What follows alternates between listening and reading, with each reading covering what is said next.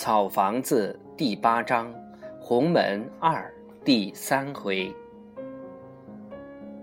当杜雍和终于能行走时，他由祖上继承来的那种对财富的不可遏制的欲望，使他将自己的儿子也卷入了一场梦想。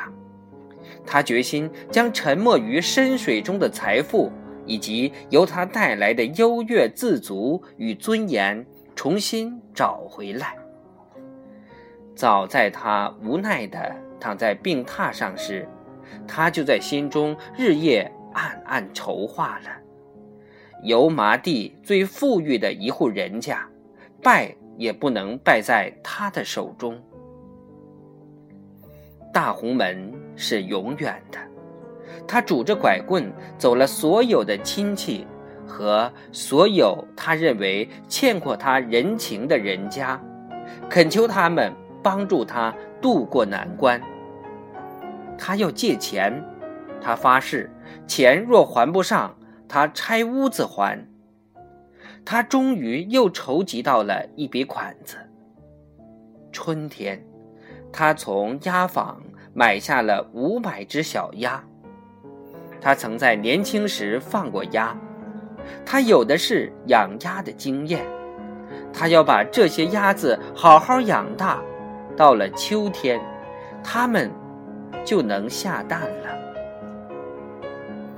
当杜雍和和杜小康说：“以后你和我一起去放鸭时”，杜小康几乎是哭喊着：“我要读书。”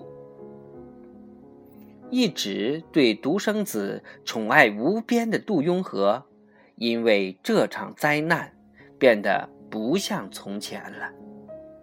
他脾气变得十分暴烈，他冲着杜小康骂了一句，然后说：“你只能放鸭。”当杜小康要跑出门去时，杜雍和一把抓住了他，随即。给了他一记耳光。杜小康觉得眼前一片黑，摇摇晃晃的站住了。他的母亲立即过来，将他拉到了一边。晚上，杜雍和走到孩子身边：“不是我不让你读书，而是拿不出钱来让你读书。”家里现在养鸭，就是为了挣钱，挣很多的钱，以后让你安安心心的读书。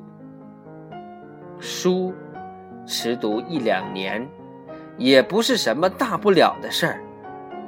秋天，鸭子就能生蛋了，生了蛋卖了钱，我们再买五百只鸭。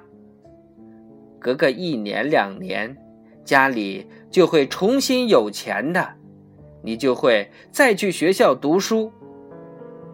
要读书就痛痛快快的读，不要读那个受罪的书。当小鸭买回家后，杜雍和指着那些毛茸茸的小东西，又向儿子细细的描绘着早已藏匿在他胸中的未来图景。几乎又把杜小康带入了往日的富有里。五百只小鸭在天还略带寒意时下水了，毛茸茸的小生灵无比欢乐地在水面上浮游着。当时河边的垂柳已带了小小的绿叶，在风中柔韧地飘动。少许几根垂到水面。风一吹，就又从水上飞起，把小鸭们吓得挤成一团。而等他们终于明白了柳枝并无恶意时，就又围拢过去，要用嘴叼住它。杜小康非常喜欢。油麻地村的人都拥到了河边，油麻地小学的师生也都拥到了河边上。他们静静地观望着，他们从这群小鸭的身上，从杜雍和的脸上看出了杜家恢复往日风光的决心，眼中半是感动，半是嫉妒。杜雍和在人群里看到了朱一士，他瞥了朱一士一眼，在心中说：“我总有一天会将你的那个杂货铺统统买下来的。”杜雍和。惦记着，实际上仍是祖上的行当。杜小康望着两岸的人群，站在放鸭的小船上，他穿着薄薄的衣服，在河边吹来的凉风中，竟不觉得凉。他的脸上又有了以前的神色与光彩了。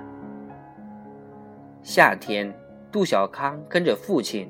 赶着那群已经一斤多的鸭离开油麻地一带的水面，船是被加工过的，有船棚，有一只烧饭的泥炉，船上有被子、粮食和一些生活必需品。他们要将鸭子一路放到三百里外的大芦荡去，因为那边鱼虾多，活食多。鸭子在那里生活，会提前一个月下蛋，并且会使劲儿下蛋，甚至会大量的下双黄蛋。那时，就在芦苇荡围一个鸭栏，鸭蛋就在当地卖掉，到明年春天再将鸭一路放回油麻地。当船离开油麻地时。杜小康看到了因为灾难而在愁苦中有了白发的母亲，他朝母亲摇了摇手，让她回去。将要过大桥时，杜小康还看到了似乎早已等候在桥上的桑桑。他仰起头，对桑桑说：“明年春天，我给你。”带双黄蛋回来。桑桑站在桥上，一直看到杜家父子赶着那群鸭，消失在河的尽头。草房子第八章红门二第三回就播讲完了，接下来我们播讲第四回。